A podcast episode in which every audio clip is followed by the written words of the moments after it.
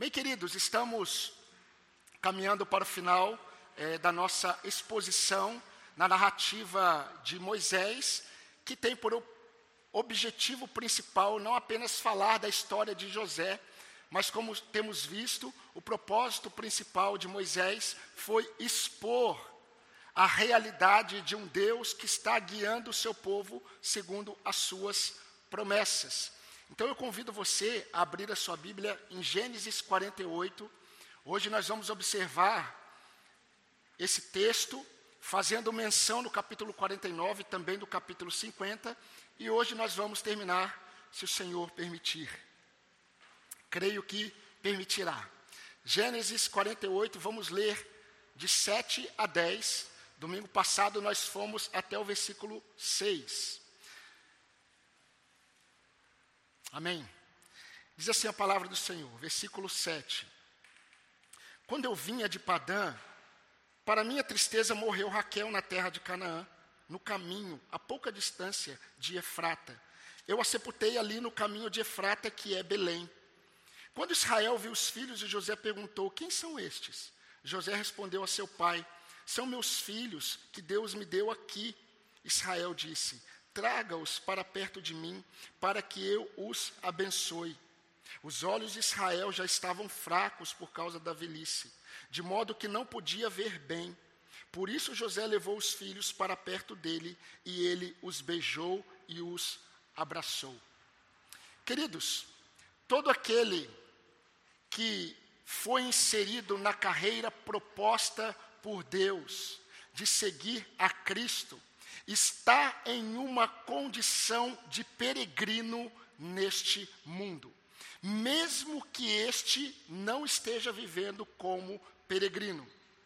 Isso é tão real na mente do Senhor que quando Deus ele coloca em prática parte do seu plano eterno de formar um povo para si por meio de Abraão, quando esse povo cresce lá no Egito, e nós já sabemos da história, Deus, antes de fazer com que aquele povo ele crescesse no Egito, Deus conduziu os patriarcas, tanto Abraão, quanto Isaac, quanto Jacó, a serem peregrinos por onde passaram.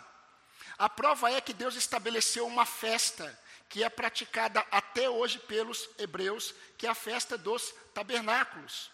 O propósito principal da festa dos tabernáculos era mostrar para o povo de Israel que eles eram peregrinos em terra estranha. Isso é muito interessante porque quando nós olhamos para nós, igreja do século 21, nós vamos perceber que isso também está na mente do Senhor para nós. E queridos, Pedro ele vai falar muito sobre isso. Pedro vai falar que nós somos peregrinos e estrangeiros em terra estranha. Isso está na mente do Senhor. E essa verdade sobre a nossa peregrinação neste mundo, até chegarmos em nossa habitação celestial, ela nos livra de dois perigos principais. O primeiro perigo é o perigo de enxergarmos a terra de nossa peregrinação como nosso lugar definitivo. A visão bíblica que Deus deseja implantar na mente do seu povo sobre a realidade da peregrinação é nos livrar do perigo de acreditarmos que o tempo da nossa peregrinação é um tempo definitivo da nossa história. O segundo perigo que o Senhor quer nos livrar com esse ensinamento é o perigo de nos contentarmos com as propostas de permanência na terra da nossa peregrinação. Eu acho que seria bom a igreja continuar a, a, a, a guardar essa festa dos tabernáculos. Seria bom para nós. Que bênção para nós não temos um templo físico. Que bênção será se um dia o Senhor nos, é, se o Senhor nos der um terreno, um templo. Que bênção será. Mas que bênção é nós sabemos que nós não temos uma morada estabelecida aqui. Isso é bom para nós. E queridos, um peregrino que não sabe que é peregrino, ele nunca viverá como um peregrino. Mesmo que ele é, não se encaixe aos padrões deste mundo. Se o peregrino, ele não acredita que é um peregrino, ele nunca viverá como peregrino, mesmo que neste mundo ele se sinta um estranho. Ou seja, na prática, um servo de Deus que não sabe que está neste mundo como um peregrino, não viverá como cidadão celestial. Ele não viverá, porque ele vive como cidadão no mundo. E preste atenção, nisto Nisto reside a crise de identidade de muitos crentes. Talvez seja a sua. Talvez você viva neste mundo como um cidadão deste mundo. A questão é que você não é, se você está em Cristo, um cidadão deste mundo. Para Deus você é um peregrino. E há necessidade, queridos, deste ajuste de identidade. Isso é necessário. Isso é vital porque a nossa adoração a Deus depende desse nosso discernimento. E eu quero dar uma base bíblica para isso. Eu vou ler para vocês Hebreus 11, 13 a 16. Você pode acompanhar se quiser, ou pode ler depois. Diz assim: falando sobre os patriarcas, todos esses morreram na fé. Eles não obtiveram as promessas, mas eles viram-nas de longe e se alegraram com elas, confessando que eram estrangeiros e peregrinos na terra. Porque os que falam deste modo, eles procuram, é, eles manifestam que estão procurando uma pátria. E se na, na verdade se lembrassem de onde saíram, eles teriam oportunidade de voltar. Mas agora, estes homens desejam uma pátria superior, isto é, celestial. E para mim, o ponto principal, por causa disso, Deus não se envergonha deles de ser chamado seu Deus, porque Deus lhes preparou uma cidade celestial. Queridos, essa peregrinação do povo de Deus, essa nossa peregrinação, ela é marcada pela nossa fé e dependência do Senhor. E quando nós olhamos isso, nós observamos que Deus, o tempo todo, Ele está falando isso com o seu povo. Quando a gente olha essa narrativa que nós estamos observando, da vida de José, nós estamos percebendo que Deus está falando com um homem estabilizado. Deus está falando com José, e José é alguém estabilizado no Egito. Só que José é um peregrino. José é um peregrino que se estabiliza no Egito. E ele tem perspectivas para suas futuras gerações no Egito. Mas a grande questão é que o que Deus está mostrando, não apenas para José, e agora Moisés está escrevendo para o povo que está peregrinando pelo deserto até Canaã, Deus está mostrando essa verdade. Agora preste atenção no contexto em que nós estamos. Jacó é um velho. Jacó ele já mora no Egito por 17 anos. José, ele é o segundo nome depois de Faraó. Jacó está doente. José fica sabendo que Jacó está doente. E José vai visitar o seu pai. Só que José tem um propósito muito claro. Ele leva os seus dois filhos. Ele deseja que o patriarca coloque as suas mãos sobre os seus filhos. Mas ele tem um propósito mais específico. Ele acredita que o patriarca precisa impor a mão direita sobre o primogênito. E também abençoar o filho mais novo, que era Efraim. Mas quando nós observamos o que está acontecendo, é que José não imaginou o que aconteceria. Sabe quando você faz planejamentos? Sabe quando você faz os seus planos? E você conduz todas as coisas para que elas aconteçam de acordo com aquilo que você planejou? E de repente Deus revela para você que você não tem o controle de nada. E Ele não faz nada de acordo com o que você planejou. A grande questão é que quando nós nos deparamos com essa realidade, nós experimentamos a verdade de que aquilo que Deus faz é o melhor. E isso está acontecendo aqui. Nós vimos domingo passado como Deus usou a fragilidade de Jacó. E Deus manifestou a sabedoria dele através daquele vaso frágil, pecador como Jacó. E nós vimos que Deus usou a vida de Jacó para abençoar José, porque José foi um homem fiel a Deus. E aquilo que nós ouvimos foi que a nossa fidelidade a Deus traz para nós recompensas inesperadas de Deus, para tempos que nós não esperamos. O nosso Deus é um Deus que ama abençoar os seus filhos. O nosso Deus é um Deus galardoador. E todo aquele que se aproxima de Deus tem que crer que Ele é Deus, e Ele é presenteador dos que o buscam. Mas existe uma outra lição muito grandiosa nesse texto que nós estamos observando. E a lição que eu gostaria de destacar, meus queridos, é essa: o agir soberano do oleiro transcende o ordinário e o comum das nossas vidas. Eu vou repetir. Eu vou repetir. O agir soberano do oleiro transcende o ordinário e o comum das nossas vidas. Eu convido você a me acompanhar os versículos 11 a 14, porque Jacó está na casa dele, ele está sentado na cama dele, José está ali com seus dois filhos. E agora Jacó vai abençoar os filhos de José. Versículo 11. Então Israel disse a José: Eu não esperava ver o seu rosto outra vez, e eis que Deus me permitiu ver também os seus filhos. E José, tirando-os dentre os joelhos de seu pai, se prostrou com o rosto em terra diante dele, diante do seu pai. Pegou Efraim com a mão direita, para que ficasse à esquerda de Israel. E Manassés ele pegou com a sua mão esquerda, para que ficasse à direita de Israel. Mas Israel estendeu a mão direita e a pôs sobre a cabeça de Efraim, que era o mais novo. E pôs a mão esquerda sobre a cabeça de Manassés, cruzando assim as mãos, mesmo sendo Manassés o primogênito. Meus irmãos, essa verdade que eu acabei de dizer, que o agir soberano de Deus transcende o ordinário e o comum das nossas vidas, é uma verdade muito simples de entender. Mas eu afirmo para você que, assim como muitas outras verdades da Bíblia, ela precisa transformar as nossas vidas. Uma coisa é nós entendermos aquilo que Deus diz.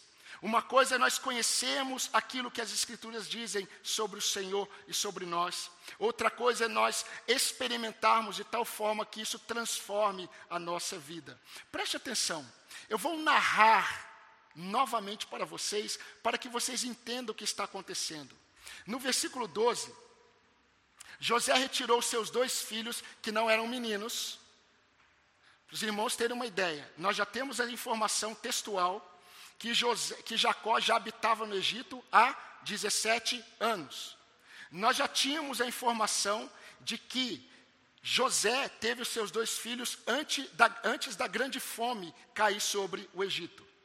Então nós já sabemos que os dois filhos de José, que estão agora prostrados diante dos joelhos de Jacó, eles não são meninos, já são jovens.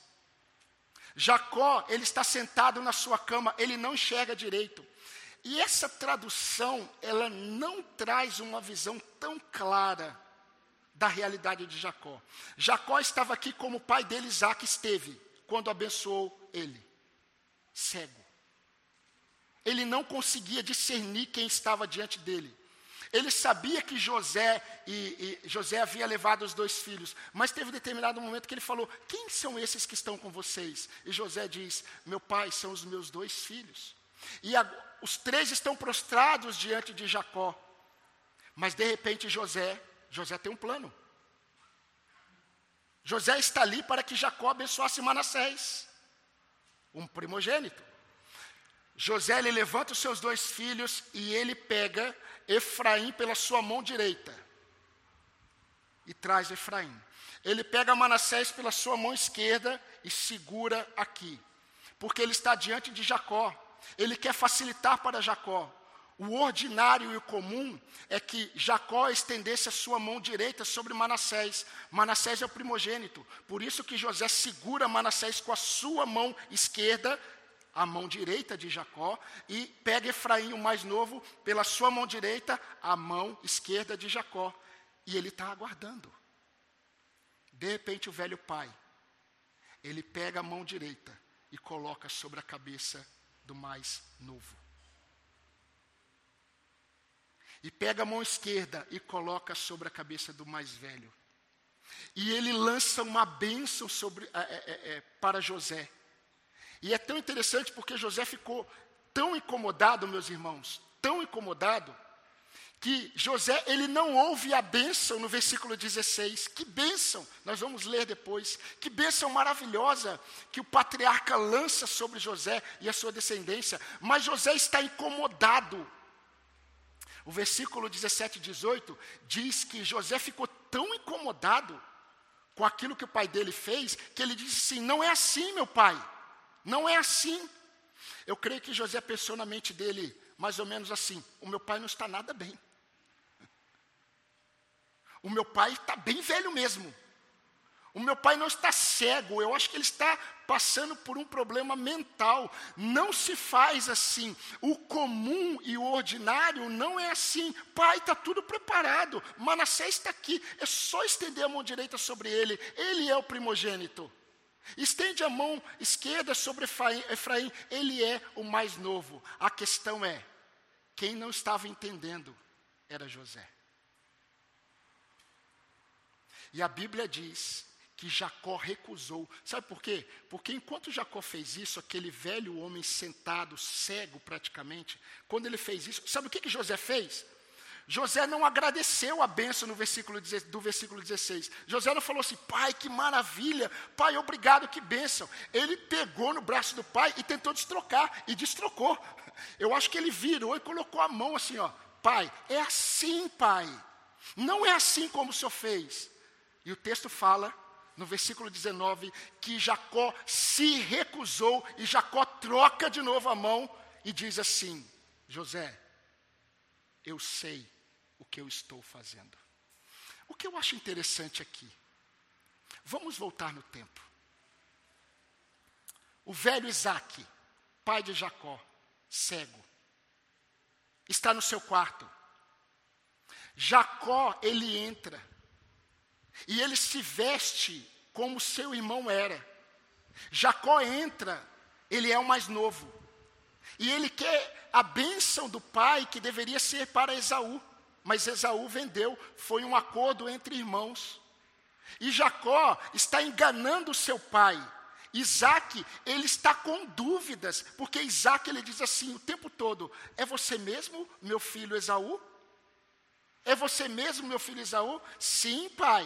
Então se aproxime para que eu sinta o seu cheiro. Jacó se aproxima de Isaac, Isaac toca, percebe que ele está cheio de pelo, que Esaú eu não sei o que, que ele era, eu acho que ele é quase um urso porque é, Jacó, para se disfarçar, ele se veste de pele de animal. Isaac está sendo enganado, mas Isaac está com dúvidas. A prova é que quando Esaú entra, e Isaac toma conhecimento que Jacó o enganou, ele fica trêmulo, a Bíblia diz. Agora, olha que interessante. Parece que é o mesmo cenário. Jacó é velho, está cego. José percebe que o pai dele está saindo do ordinário e do comum. Só que ele não tem dúvidas. Ele está convicto do que ele está fazendo. Meu filho, o que eu estou fazendo não é o comum, não é o que você espera, não é o ordinário, mas eu sei o que eu estou fazendo. Queridos, quando nós observamos o que está acontecendo aqui, o que Deus havia preparado para Efraim era maior. Efraim era o mais novo. O que Deus havia preparado para Efraim era maior do que Deus havia preparado para Manassés, os, o mais velho. Não porque Efraim era melhor do que Manassés, mas porque o que estava acontecendo, meus irmãos, era o plano eterno de Deus. Eu gostaria que alguém lesse para mim eu vou pedir para que o Diego leia o versículo 7. E você vai perceber por que, que Jacó faz menção da morte de Raquel. Leia para nós, por favor.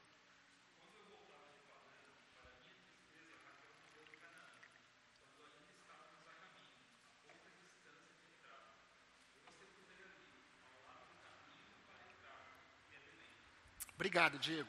Eu acho muito interessante essa fala de Jacó para José, sabe por quê? Porque parece que ele é desconexa. Parece que Jacó está só abrindo o coração dele.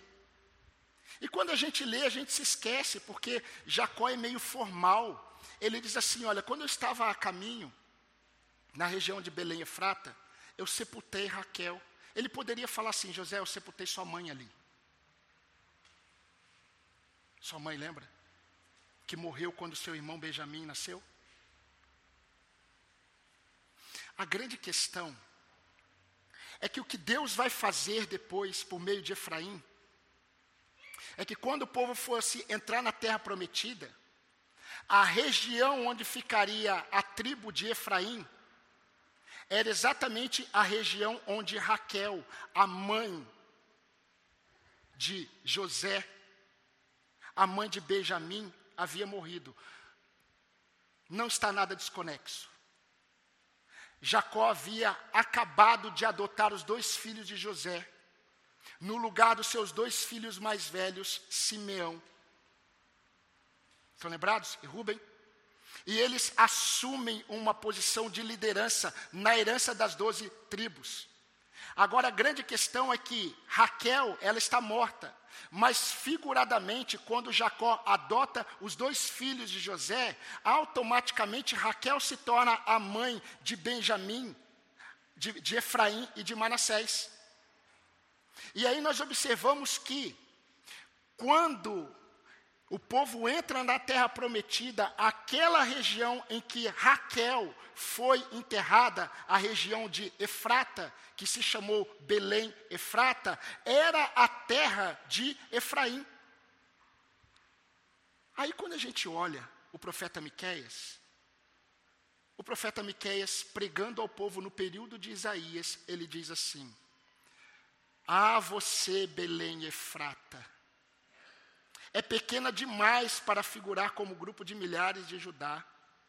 De você me sairá aquele que há de reinar em Israel, e cujas origens são desde os tempos antigos, desde os dias da eternidade. Ele será a nossa paz. De ti, Belém, Efrata. De ti, Efraim. Agora, quando a gente volta para a fala, lembrem-se eu estou tentando narrar para vocês, eu sou um péssimo contador de histórias, mas estou tentando narrar para você, você deve se lembrar. José está tentando destrocar, e Jacó coloca a mão de volta e diz: Eu sei, meu filho, o que eu estou fazendo. Olha o que Jacó continua a dizer no versículo 19: Eu sei, meu filho, eu sei. Manassés também será grande, mas seu irmão Efraim será maior do que ele e a sua descendência será uma multidão de nações. O que Deus havia falado para Abraão? Em ti serão benditas todas as famílias da terra. Tudo o que está acontecendo aqui entre Jacó, José e os dois filhos tem a ver com os planos eternos de Deus. Todas aquelas tragédias na vida de José, todas aquelas tragédias na vida de Jacó, não mudaram em nada os planos eternos de Deus. Por isso que eu disse que, mesmo Jacó sendo um homem tão pecador, até o fim da sua vida, as suas atitudes revelam que ele estava nas mãos do soberano oleiro para cumprir o propósito ou os propósitos eternos de Deus em Cristo Jesus. E Efraim fazia parte desse plano, não Manassés, Efraim, o mais novo. Isso sai fora do ordinário, isso sai fora do comum. E eu gostaria de tentar aplicar essas verdades para nós, porque, meus irmãos, assim como José, ele foi surpreendido pelo agir soberano de Deus em sua história, assim Deus faz conosco. E eu quero mostrar por que Deus faz isso.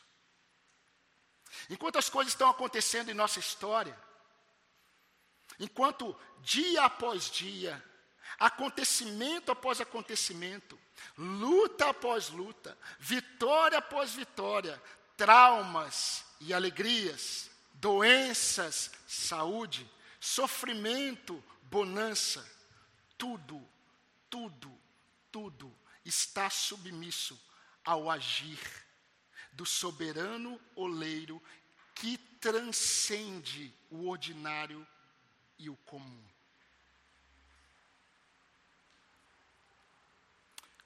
Logo no início, eu disse para vocês que essa verdade é uma verdade conhecida.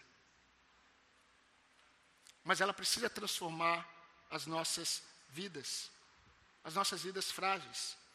Se nós somos, e nós somos, peregrinos neste mundo, e se nós estamos nas mãos do oleiro, tudo o que acontece conosco, preste atenção, eu quero dar ênfase.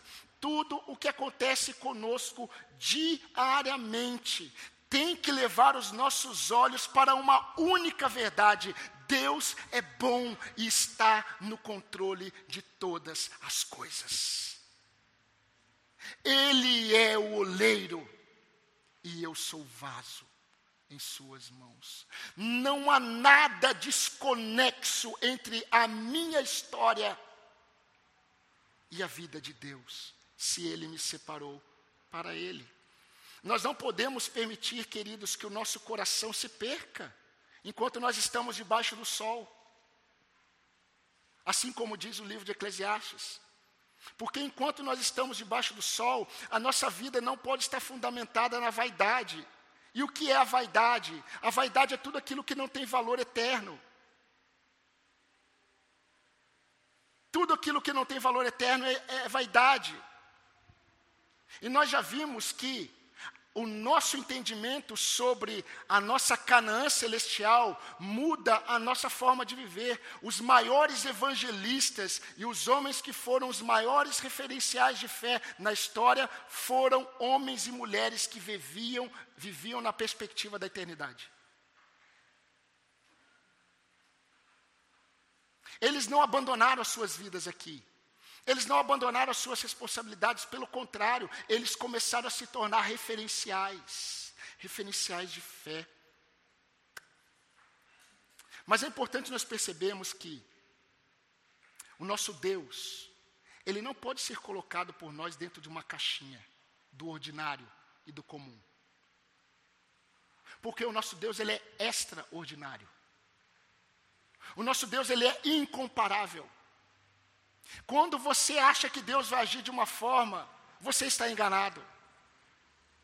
Você tem que esperar sempre grandes coisas do Senhor, mesmo que essas grandes coisas elas não estejam de acordo com os seus planos finitos, frágeis, como nuvem. Queridos, Deus está agindo. E deixa eu tentar mostrar para você o que Deus está fazendo. Enquanto a nossa vida está acontecendo, enquanto nós estamos caminhando, enquanto nós estamos vivendo, enquanto Deus está agindo no nosso comum e no nosso ordinário, nós precisamos ter a certeza que Deus está transformando os seus vasos eleitos em referenciais de fé. É isso mesmo. Todo agir de Deus na sua vida é porque Deus quer tornar você um referencial de fé. Um referencial de dependência dele. Você se lembra da frase inicial? A nossa peregrinação é marcada por fé e dependência de Deus. Preste atenção, na perspectiva do oleiro, a fé é o verdadeiro tesouro a ser transmitido para as gerações. Na perspectiva do oleiro, a fé é o verdadeiro tesouro a ser transmitido para outros. Até esse momento aqui, a gente observa uma, um, algo que aconteceu. Eu não sei se você observou.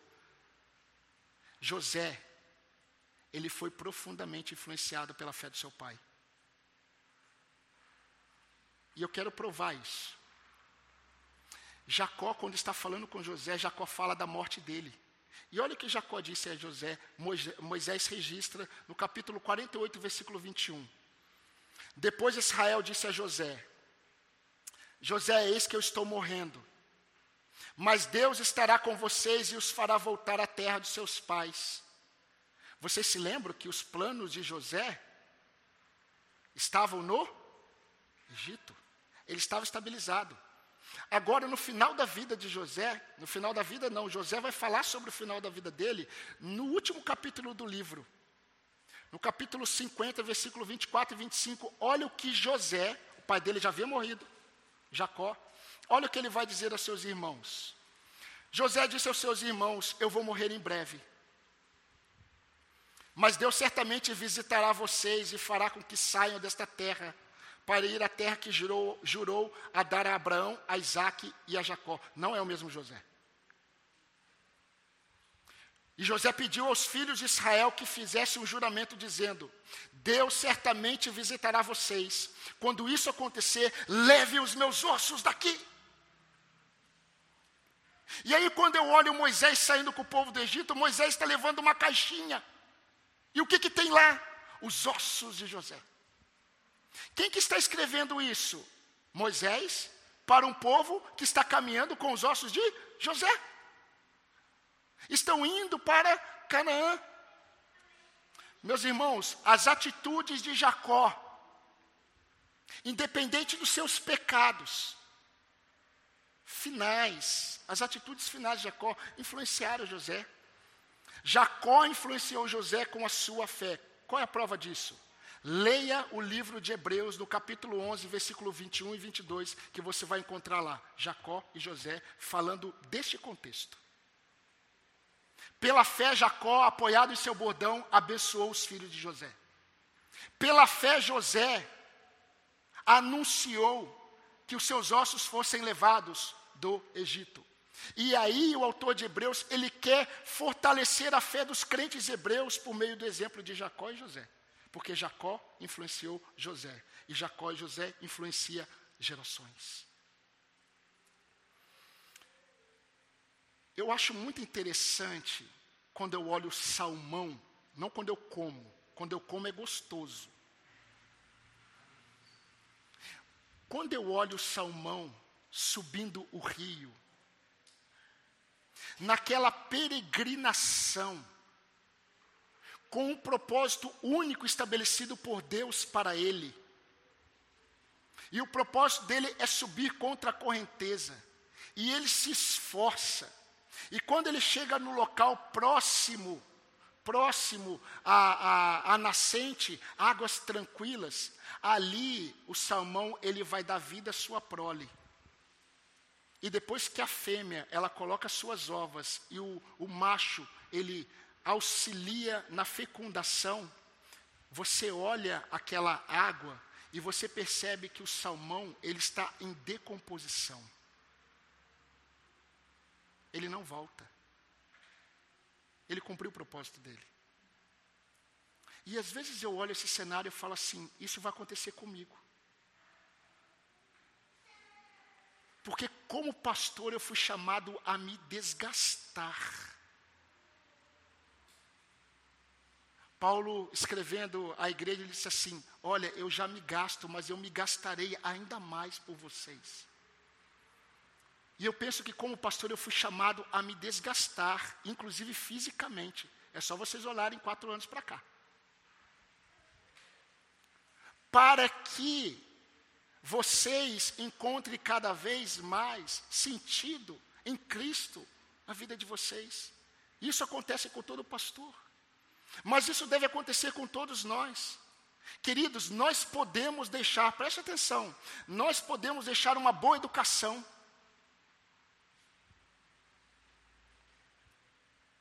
Nós podemos deixar bons conhecimentos. Nós podemos deixar um belo templo construído. Nós podemos deixar bens materiais para a próxima geração.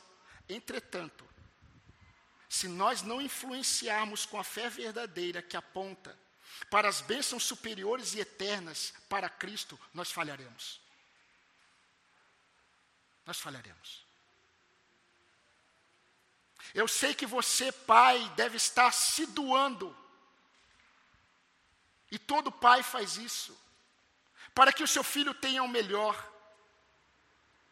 Mas o melhor não tem a ver com o ordinário e o comum. o melhor tem a ver com a fé.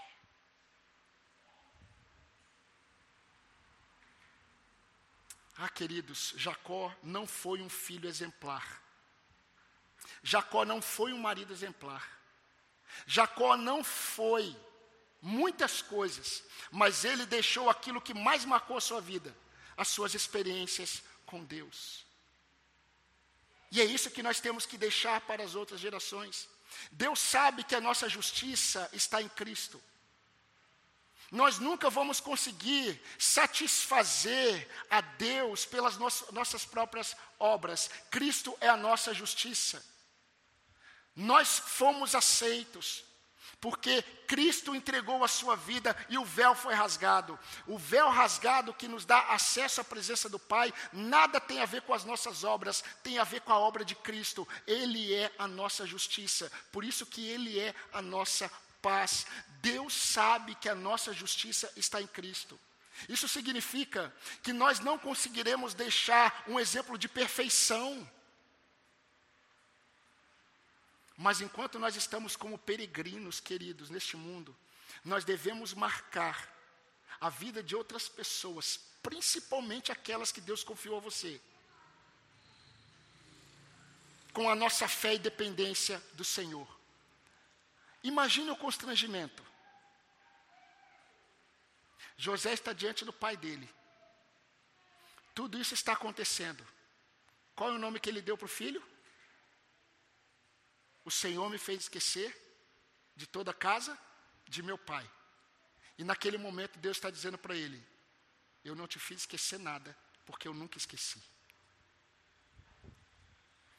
Eu nunca esqueci, José, da casa do seu pai. Porque tudo que você receberá tem a ver com aquilo que eu estou fazendo com a casa do seu pai. Mas quando os nossos olhos estão nos nossos traumas, nos nossos sofrimentos, nas lutas que nós estamos passando, nós não conseguimos enxergar que o agir de Deus transcende o comum e o ordinário. Nós somos limitados. Nós fazemos planos e caminhamos em direção a esses planos. Pode ser que Deus abençoe e Deus faça com que esses planos caminhem por muito tempo, mas pode ser que Deus revele para você que tudo que Ele tem é, para fazer na sua vida não tem a ver com aquilo que você tem planejado, porque o que você tem planejado não tem tornado você um referencial de fé. Só é possível manifestar a dependência de Deus em momentos em que é, nós não temos o controle.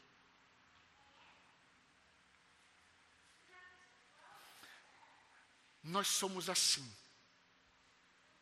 O futuro está lá do outro lado. Temos um muro aqui. E nós ficamos tentando subir no muro para dar uma, uma olhadinha. Senhor, se o Senhor deixar eu dar uma olhadinha para ver o que, que vai acontecer, eu vou ficar tranquilo, só uma olhadinha, eu olho e abaixo. Se Deus deixar, você vai olhar, vai abaixar e vai distorcer tudo. Por isso que Deus não mostra. Deus diz assim: faça os planos, mas se você é meu, eu executo. Eu executo. Então, se você tem colocado a sua vida diante de Deus, todos os detalhes da sua vida diante de Deus, e as coisas têm caminhado, creia que o Senhor tem executado. Porque na hora que o Senhor quiser parar, Ele vai parar. E não se abale com isso, porque Ele é o soberano oleiro. Eu quero terminar esse sermão fazendo alusão à bênção que José não ouviu. A bênção que José não ouviu porque ele estava perturbado, porque as coisas não estavam acontecendo como ele queria. Que está lá no versículo 15 e 16. Olha que bênção. Israel abençoou José dizendo: O Deus em cuja presença andaram meus pais Abraão e Isaque, o Deus que tem sido meu pastor durante a minha vida até este dia, o anjo que me tem livrado de todo o mal, abençoe esses meninos, José que por meio deles seja lembrado o meu nome e o nome de meus pais Abraão e Isaque, que eles cresçam e se tornem uma multidão sobre a terra. Jacó acaba de falar isso e José diz assim: Não é assim, pai. Porque os olhos dele não estavam naquilo que Deus estava fazendo. Eu amo esse texto. Os meus pensamentos não são os vossos pensamentos, nem os meus caminhos são os vossos caminhos, porque os meus pensamentos, eles são muito mais altos do que os vossos pensamentos. Os meus caminhos, eles são muito maiores do que os vossos caminhos, para dar a vocês o bem, o bem que Deus deseja dar. Muitas vezes nós olhamos para Deus e nós interpretamos Deus de uma forma tão equivocada, queridos. Quantos crentes eles caminham acreditando que muito do sofrimento que eles estão experimentando é porque Deus está agindo, Deus está pesando a mão.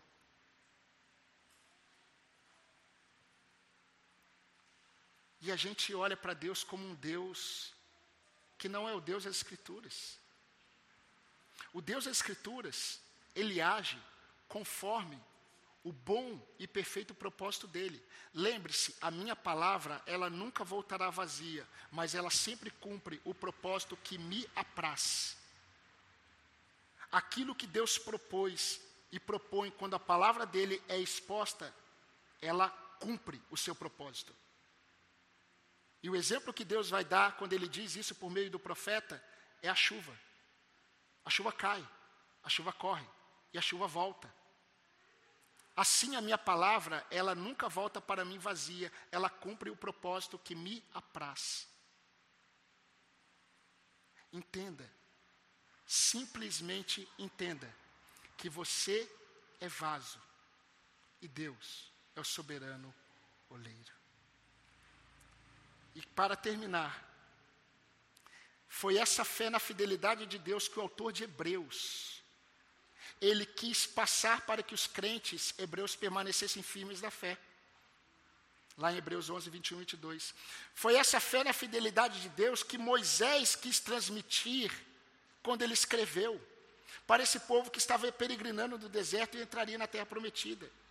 E queridos, é essa fé na fidelidade de Deus que nós precisamos demonstrar para influenciarmos vidas enquanto o nosso soberano oleiro está agindo no ordinário e comum da nossa vida. Essa foi a verdadeira história de José. Que na verdade era a história de Jacó.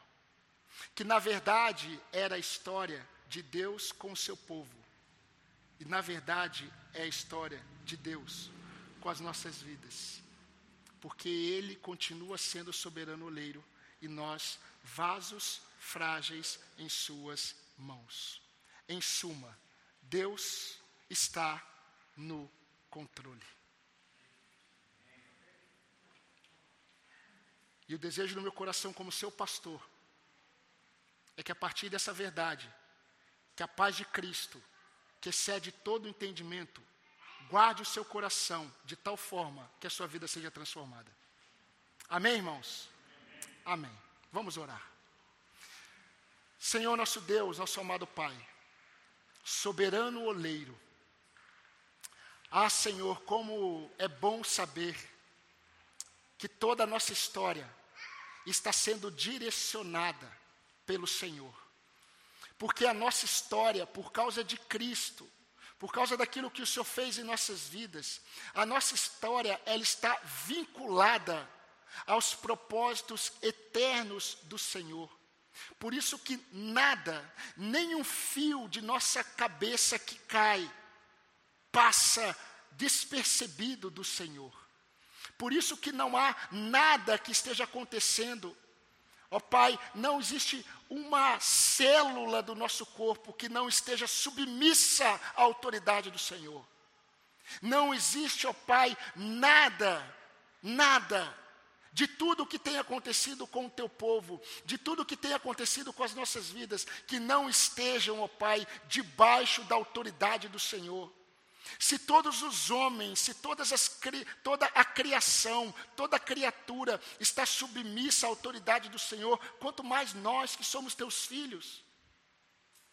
Senhor, produza em nós esse discernimento, de tal forma que o teu povo descanse no Senhor.